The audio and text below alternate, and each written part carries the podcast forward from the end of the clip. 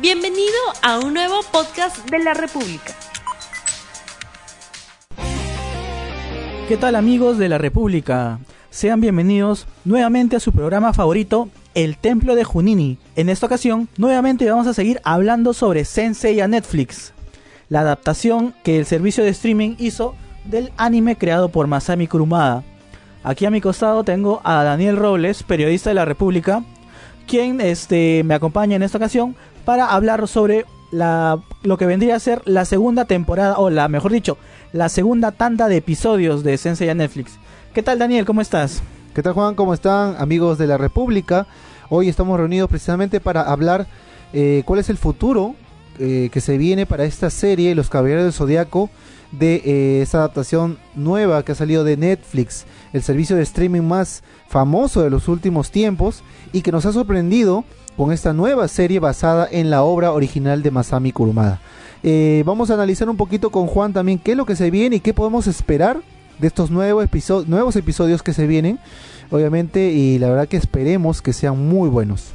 Así es, Daniel. Para aquellos que no lo sepan, Netflix elaboró 12 episodios que, que constan de la primera temporada de, este arco que vendría a abarcar desde el torneo galáctico hasta los Caballeros de Plata. Aún no se sabe qué cambios habrá hecho en esta segunda parte, en los episodios del 7 al 12. Sin embargo, este, acá vamos a especular un poco, creo, de, de lo que nos tiene preparado Netflix.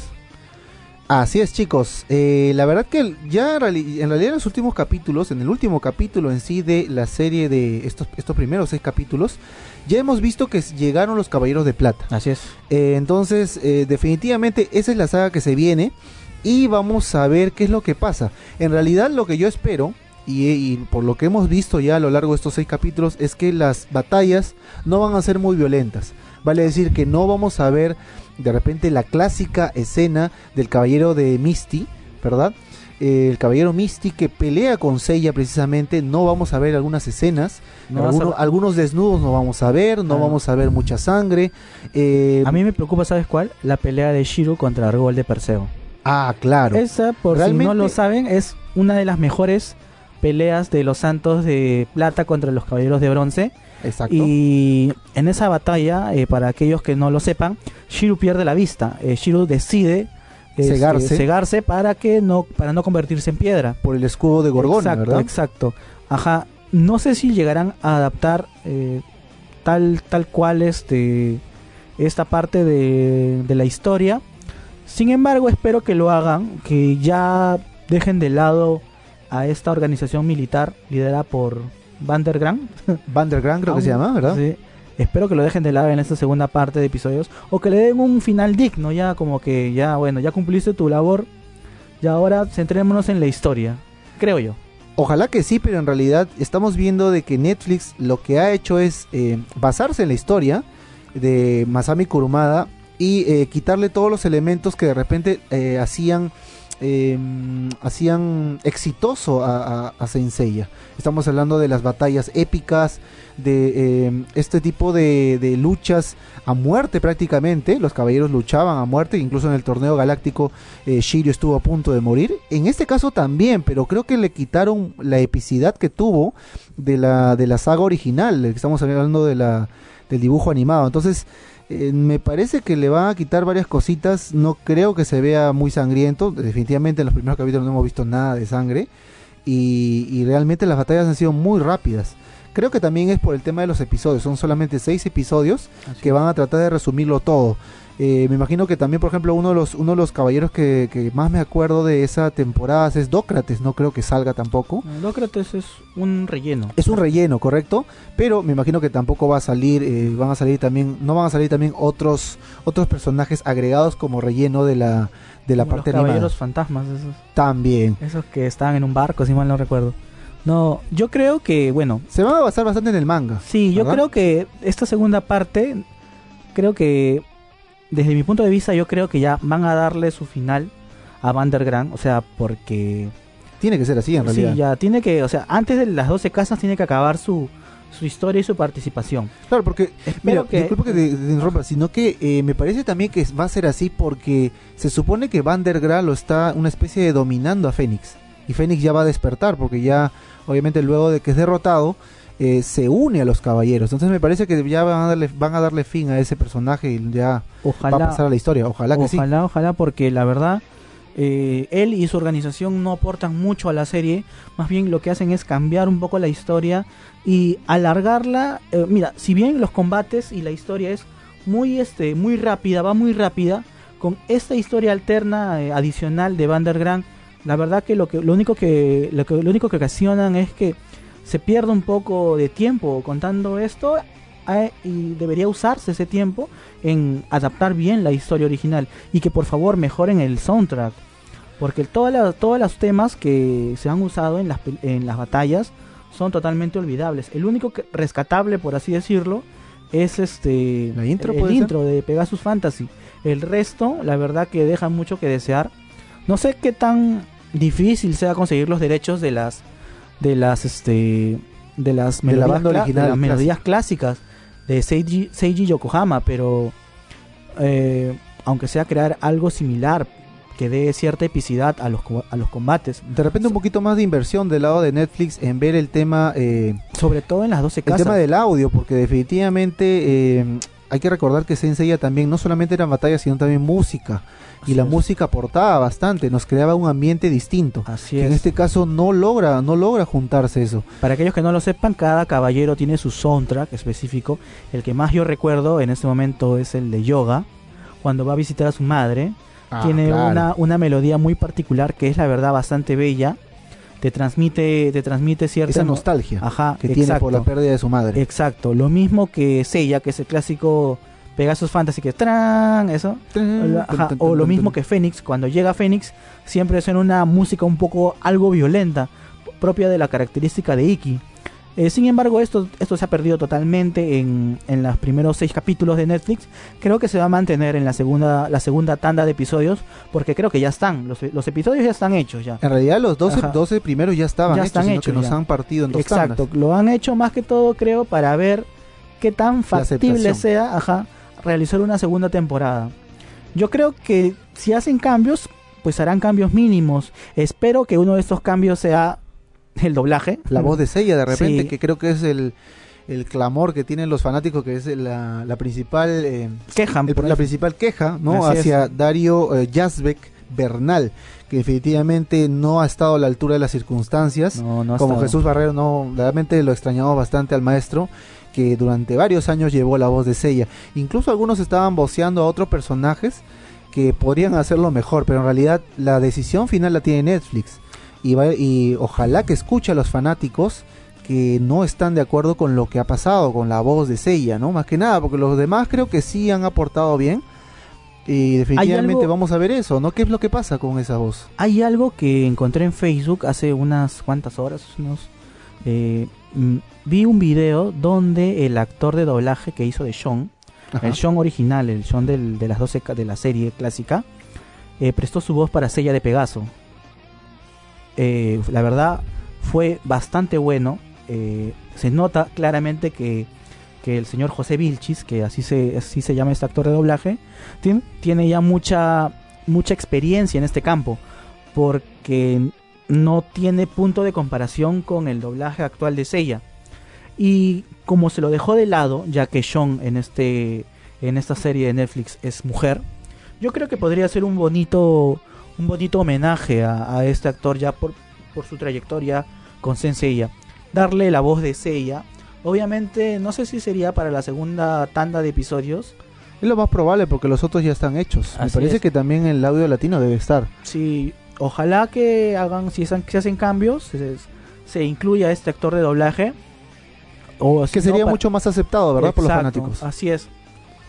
O un, la verdad, un cambio que, que de verdad se note, porque este, este Star Talent no, no ha llegado a satisfacer a los, fan, a los fans de, Senseiya.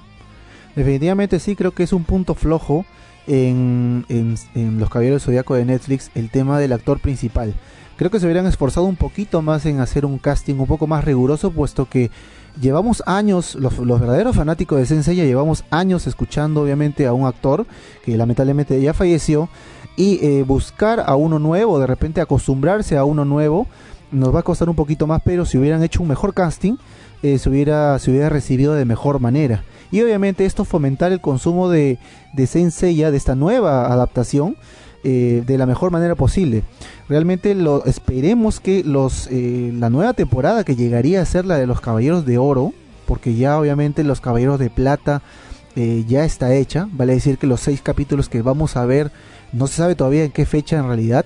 Eh, la nueva tanda de capítulos ya está hecha, o sea, ya está filmada. Me imagino que ya también ya está el tema del audio en latino, así que no hay más que hacer, solamente queda esperar para ver qué es lo que qué es lo que promete esta esta nueva parte y qué cambios, qué tantos cambios bruscos han hecho con la historia que ya nosotros hemos visto en realidad de hace es, años. es. Eh, esperemos realmente que este o lo que estamos hablando sirva para que Netflix escuche el, el clamor de los fanáticos y que pueda y que pueda en los siguientes capítulos que son la saga de los Caballeros de Oro que creo que es una de las más recordadas por los fanáticos sea hecha de la mejor manera ojalá que también el, el elenco original pueda estar eh, incluido en esta temporada al igual que también lo está haciendo Dragon Ball Super no otras producciones que han vuelto a salir y que están tratando de reunir a los actores eh, que nos acompañaron en, en prácticamente en nuestra infancia. Ojalá que sea así. Realmente eh, la historia no es mala. La nueva adaptación de Netflix a me parece buena en ciertos aspectos, pero creo que también el tema de la censura en, en lo que es la violencia y todos estos elementos que hacían, eh, que eran parte medular de la serie, no me gustan mucho, pero creo que también son tiempos en los que la violencia no está permitida en varias, en varias series. Estamos viendo también que este es un fenómeno que se repite en Dragon Ball Super, que también ya no hay muchas batallas, no hay sangre. Creo que eso ya es, es, es por, más que nada por el tema de la época, pero igual tiene que mantener ciertos elementos que lo hacen propia la serie, como la música, como el tema del doblaje, como el tema de epicidad en algunos detalles, sin necesidad de llegar a, a la sangre, de repente como lo son los primeros capítulos de Senseiya, que hasta ahora lo recordamos, incluso uno de los más fuertes es el de Shiryu, contra eh, Seiya. contra, Se- contra Seiya y también el tema de eh, cuando Shiryu es atacado, ¿verdad?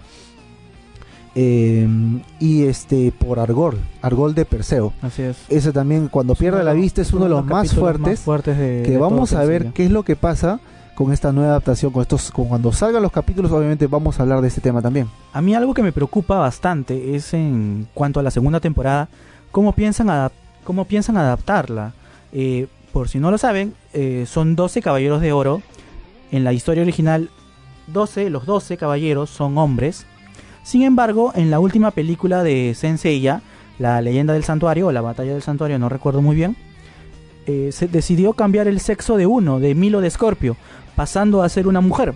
Exacto. Eh, no sé qué, no sé si Netflix seguirá la misma, eh, el mismo camino que esta película. Ha tomado ciertos elementos de esta película, como por ejemplo los medallones para sacar las armaduras. Correcto. Eh, no sé si, si llegará a hacer algún cambio con los, con los caballeros dorados. Yo creo que sí. Lo más probable Yo creo que en los potenciales caballeros dorados que se transformarán en mujer, uno, Shaka. Yo creo que a Shaka lo pueden hacer mujer. Afrodita de Pisces. me Afrodita también es un gran es un gran potencial. Y el otro caballero que podría ser mujer, eh, desde mi punto de vista, podría ser este ¿Milo? Milo. Claro, como el Milo ya lo, ya lo hicieron mujer en la batalla del santuario, ahora también podrían hacerlo mujer. Ujú. Aunque Shaka ya creo que no, porque si mal no, ahora estoy recordando Ya de que apareció, ya apareció. Ha un tenía una voz de hombre. Sí, sí, sí. Así entonces que esperemos ya está que- descartado, digamos, sí. al menos ese esa inclusión, ¿no? De Mu también creo que ya también está descartado. sí, apareció también. Y a Yoria, obviamente. Exacto, Ellos Yoria. tres. Eh, otros cambios que podrían haber, creo que no muchos, eh, a excepción de... Ya se sabe que Saga va a ser el, el el villano, o esperemos que lo sea, de repente porque no. de repente no es así. Eh, no se sabe mucho sobre, el, sobre lo- los cambios que planea hacer Netflix. Sin embargo, esperemos que esta nueva tanda de episodios se, se centre un poco más en el material original y no trate de añadir historias alternativas, porque lo único que hace es quemar el tiempo que se puede usar en alargar las peleas, en mejorar este un poco los diálogos, porque si algo lo que caracteriza a Senseiya no son los combates eh, así tipo estilo Dragon Ball, que es pelea, pelea, pelea, pelea, pelea, sino simplemente a veces contarte un poco del personaje. Por ejemplo, en la saga de Asgard, cada uno, cada guerrero, cada... Tenía este, su propia historia, ¿verdad? Cada uno tenía su propia historia, la cual te contaba y la cual te hacía empatizar mucho con este personaje. Sí, Sin embargo, eh, esto no sucedió mucho en Sensei Netflix y esto también no funcionó, eh, perdón, no fue aplicado muy bien en la saga de Poseidón, que fue por, hecha por Kurumada. Eh, bueno, y ese es otro tema de otro podcast que vamos a hablar En realidad, pronto. Poseidón es una de las más cortas, No, pero es, también una de las más bonitas. a mí la verdad es es como que la saga de Asgard dejó muy la valla muy alta.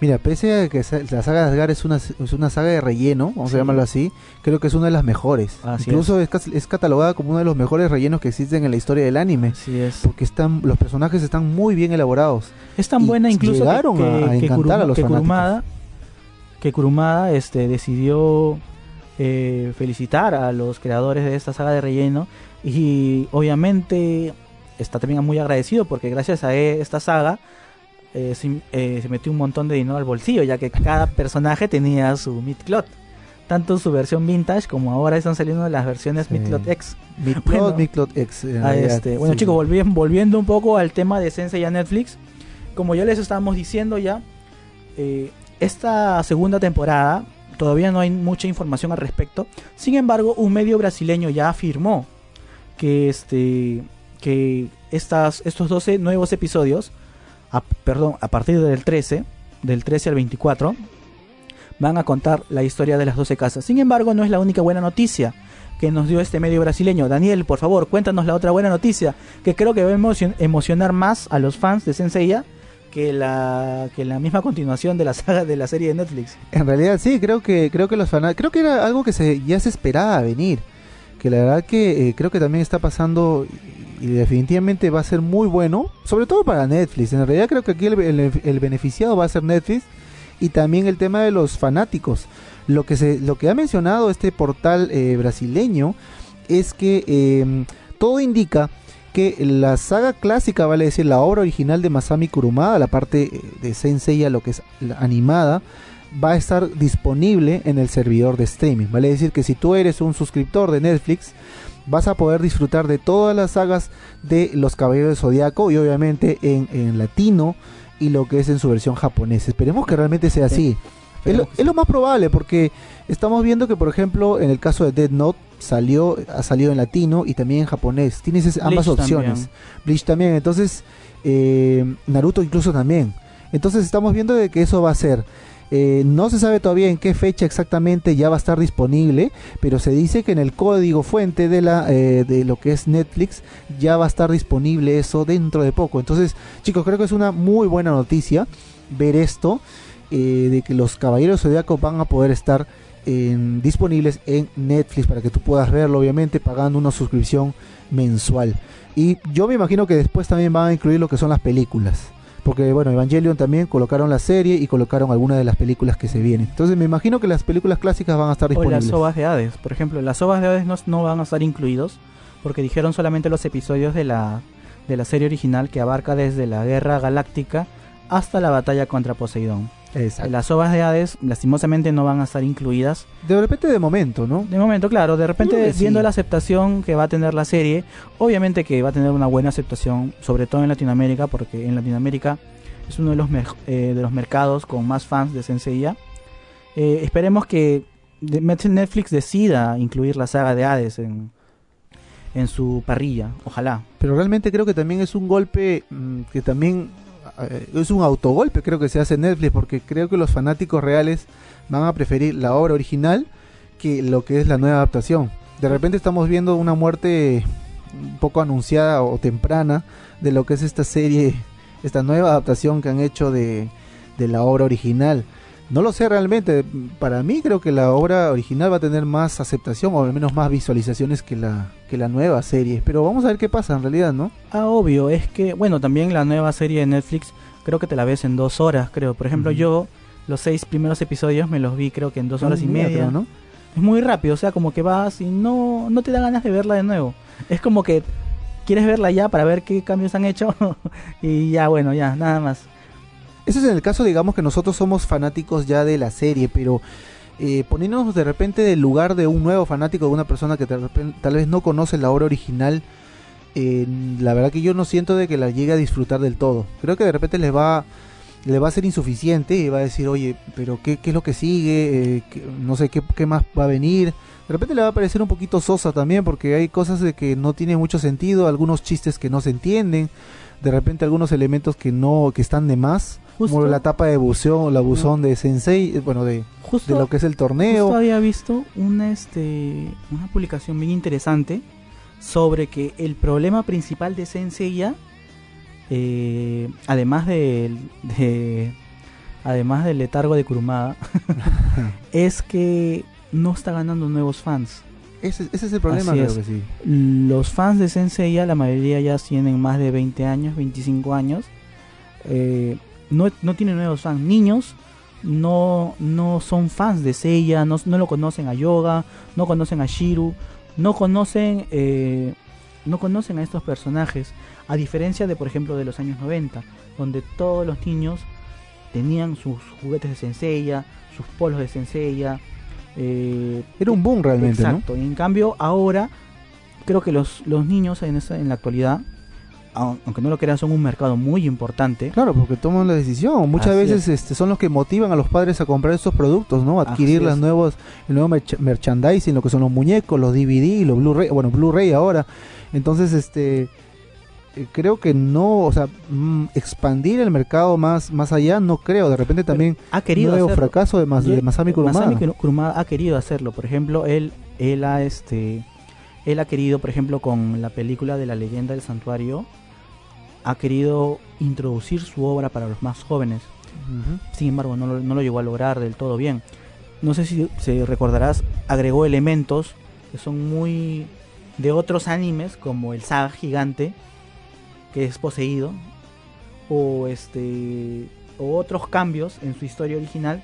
¿Esto para qué? Para para este captar nuevos este nuevos fans, cosa que no ha logrado. Y esta serie de Netflix tampoco lo llega a lograr del todo bien. A diferencia de otros de otros este de otros, por ejemplo, de otras este de otras series, como por ejemplo este Dragon Ball, que sí, ya tiene fans eh, ya mayores, ya como nosotros, y tiene fans que son muy niños. Creo que este fue un error, la verdad, continuar un poco haciendo reboots. Yo creo que debió haber seguido la fórmula de Dragon Ball y seguir a, a este con su historia original, porque lo quieran o no, si a los niños les gusta la historia, van a verse la, van a verse el anime antiguo. Claro, van a tener que ver los Van a- inicios. Ajá, que es lo que está pasando con Dragon Ball, ¿no? Dragon Ball Super en este caso ahora. exacto. Yo creo que, que podría este podría Masami Kurumada de una vez darse cuenta de que los fans en verdad están queriendo es la continuación oficial. La saga del cielo, en realidad. ¿no? Bueno, sí, la saga del cielo ya um, esperemos que ya bueno, el Next Dimension ya no se puede hacer nada por quitarle lo canónico, ya está hecho ya. Pero ya que sí. bueno, de una vez lo termine o que avance eh, es, es un pedido que todos los fans le hacen porque creo que ya tiene mucho tiempo con esta obra inconclusa. Lo que sí me preocupa mucho es este, como digo tú, la muerte prematura de Senseiya en caso no llegue a no llegue a captar nuevos fans. ¿Tú qué opinas de eso? Sí, la verdad que creo que la serie, este, estamos hablando de la serie de Netflix, em, yo creo que no le, o sea, si está pensando llegar mucho más allá de- en- con la fórmula que está empleando, me parece que no le veo un futuro muy prometedor. O sea, vale decir, los fanáticos van a verla, eh, de repente hasta la saga de los Caballeros Dorados, que es, digamos, este, no, son las primeras eh, sagas clásicas, y luego no va a ir mucho más allá. No creo realmente que llegue a lo que es Asgard, Poseidón, Hades, mucho menos Hades, que va a ser mucho más complicado. Porque hacer también estos diseños en, en este tipo de nueva tecnología, que es el CGI, va a ser mucho más costoso. Y realmente no sé si Netflix va a apoyar este lado o, se- o va a tener que el proyecto migrar a otra productora o otra, otra cadena. Entonces, no le veo mucho por ese lado. Como tú has, eh, bien has mencionado, Juan, me parece que hubiera utilizado la fórmula de, Dragon Ball Super. Continuar la historia de Seiya, ¿no? O de repente, como dice, animarlo en lo que es Next Dimension y luego dar paso ya a la saga del cielo, que es lo que creo que todos los fanáticos esperamos. Eh, de todas maneras, no sé, me parece que vamos a vamos a tener este vamos a vamos a ver qué pasa con este con esta nueva adaptación que en realidad este ah, prometía bastante pero al final no, no cumplió las expectativas de la mayoría de fanáticos En realidad que, mira, por ejemplo, en los nuevos capítulos, una de las escenas que también va a ser más fuertes es cuando Seiya eh, va a usar por primera vez la armadura de Sagitario. Cuando los caballeros de plata lo, lo atacan a Seiya y la armadura viene y lo salva, ¿no? Ahora, ¿cómo van a hacer esa escena? Eh, realmente no, no, sé, no sé cómo lo van a hacer porque realmente la, la epicidad que sentimos, se- sentimos nosotros los fanáticos fue muy grande. Ahora, ¿cómo lo van a hacer? Le van a reducir obviamente todo. Incluso esa es una de las, de las batallas más sangrientas, o sea, no sangrientas, sino una de las batallas más complicadas que tiene Seiya al principio. No sé cómo la van a llevar. Eh, no, no, no le veo realmente mucho, mucho futuro. O sea, más que nada que la, una vez que salgan los capítulos, definitivamente los fanáticos lo van a ver, pero más allá de eso, no. La crítica va a ser muy mala. Ah, Yo creo como que ya está, en realidad. Yo creo que estos capítulos ya están, como les digo, como, como hemos estado diciendo, ya están hechos. Solamente nos queda esperar y ver cuál es el resultado y, y rogar porque Netflix haga caso al pedido de los fans y ya, bueno, adapte como se debe la saga de las 12 casas, que es algo que los fans quieren, sin cambios, sin bueno, y si hacen cambios que no sean cambios, en sin- realidad, que ¿no? no sean tan bruscos, que no sean eh, por simplemente satisfacer a una cierta minoría, sino que sean cambios que sean beneficiosos para la que historia. aporten, ¿no? Exacto. Por ejemplo, un cambio que fue muy beneficioso en la historia fue en la saga de Hades.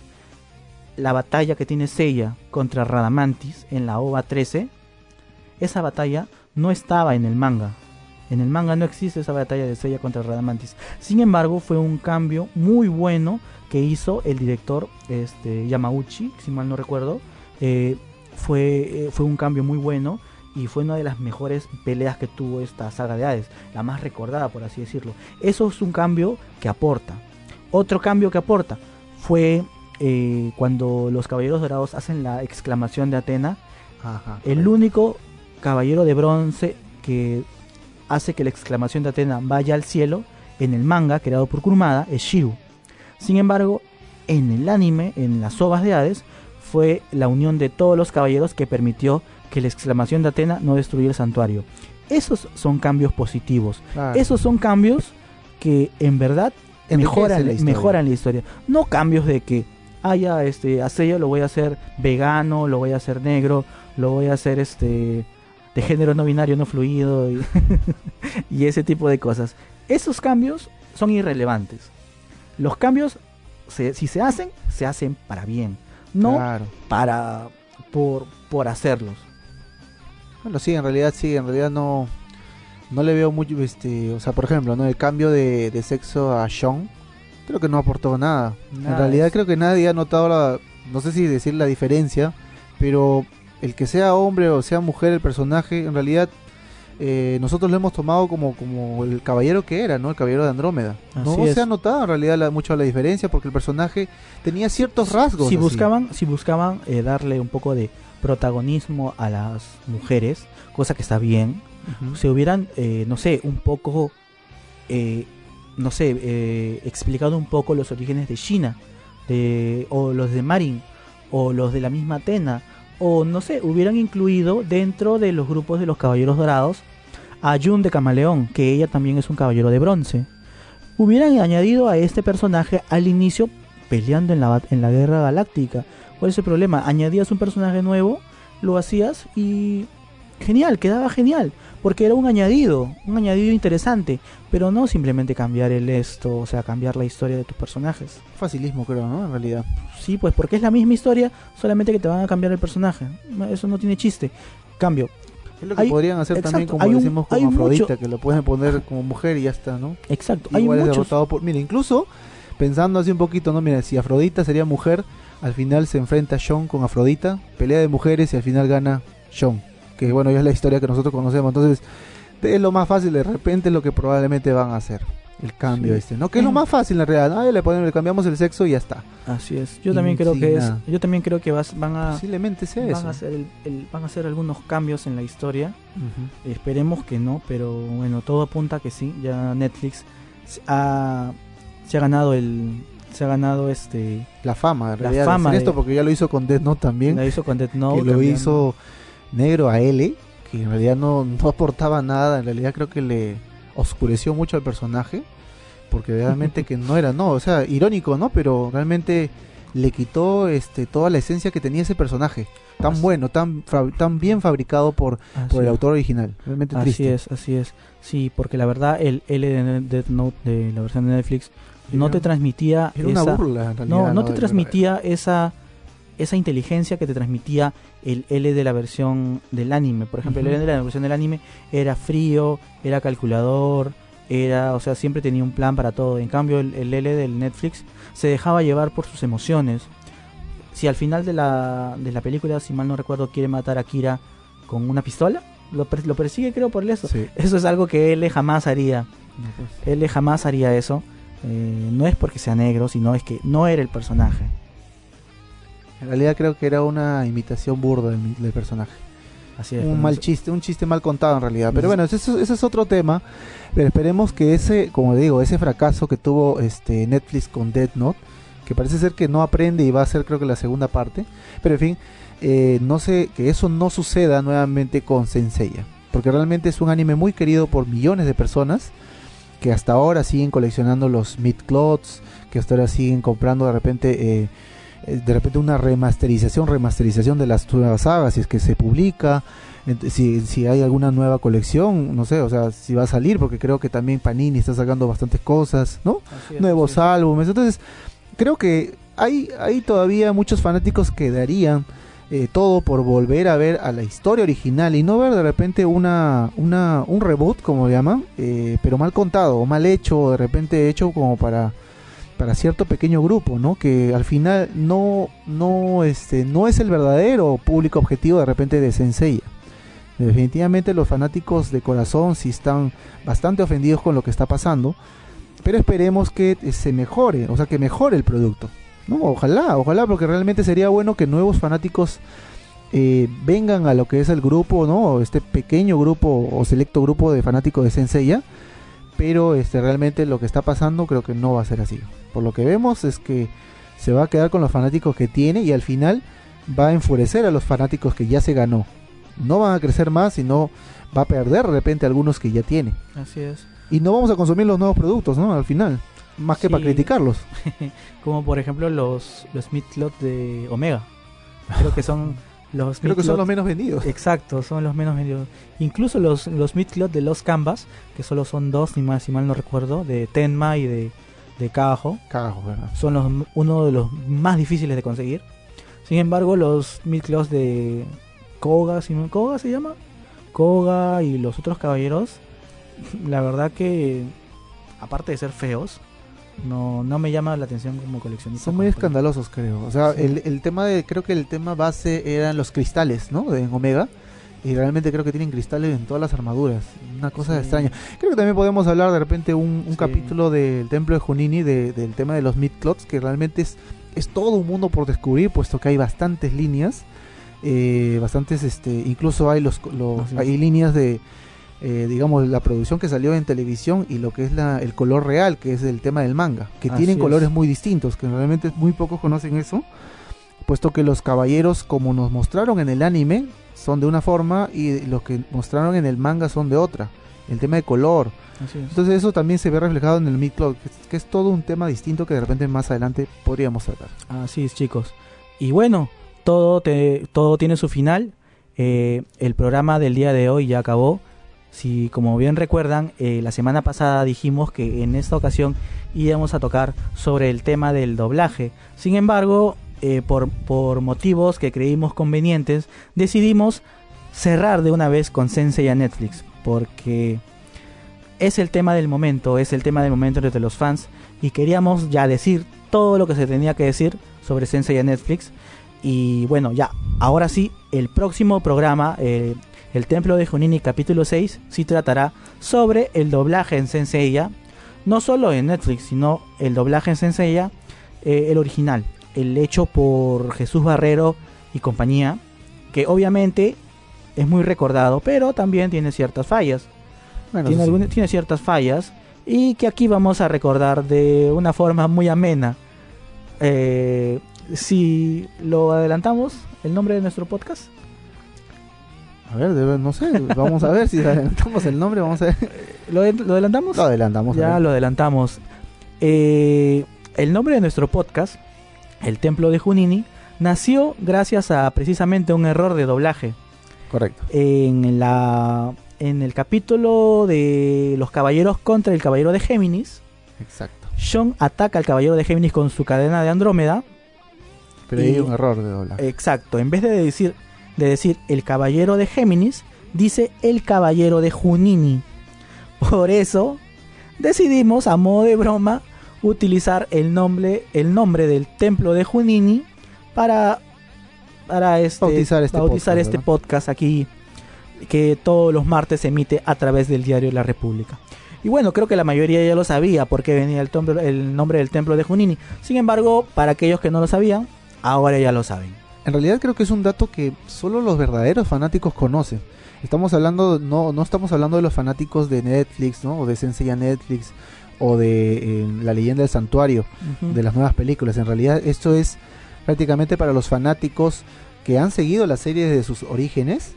eh, eh, y bueno, y ese más que nada es esa referencia, ¿no? El caballero de Junini, que es lo que basa también nuestro nombre. Así que esperemos que les haya gustado ese pequeño, ese pequeño secreto de este podcast en relación al nombre, ¿verdad? Así es, chicos. Y bueno, eso sería todo por el momento. Espérenos la próxima semana en el nuevo episodio del podcast favorito de Senseiya, El Templo de Junini. Hasta la próxima. Hasta la próxima, chicos. Gracias por escucharnos. Chau. No olvides suscribirte para que sigas escuchando más episodios de este podcast.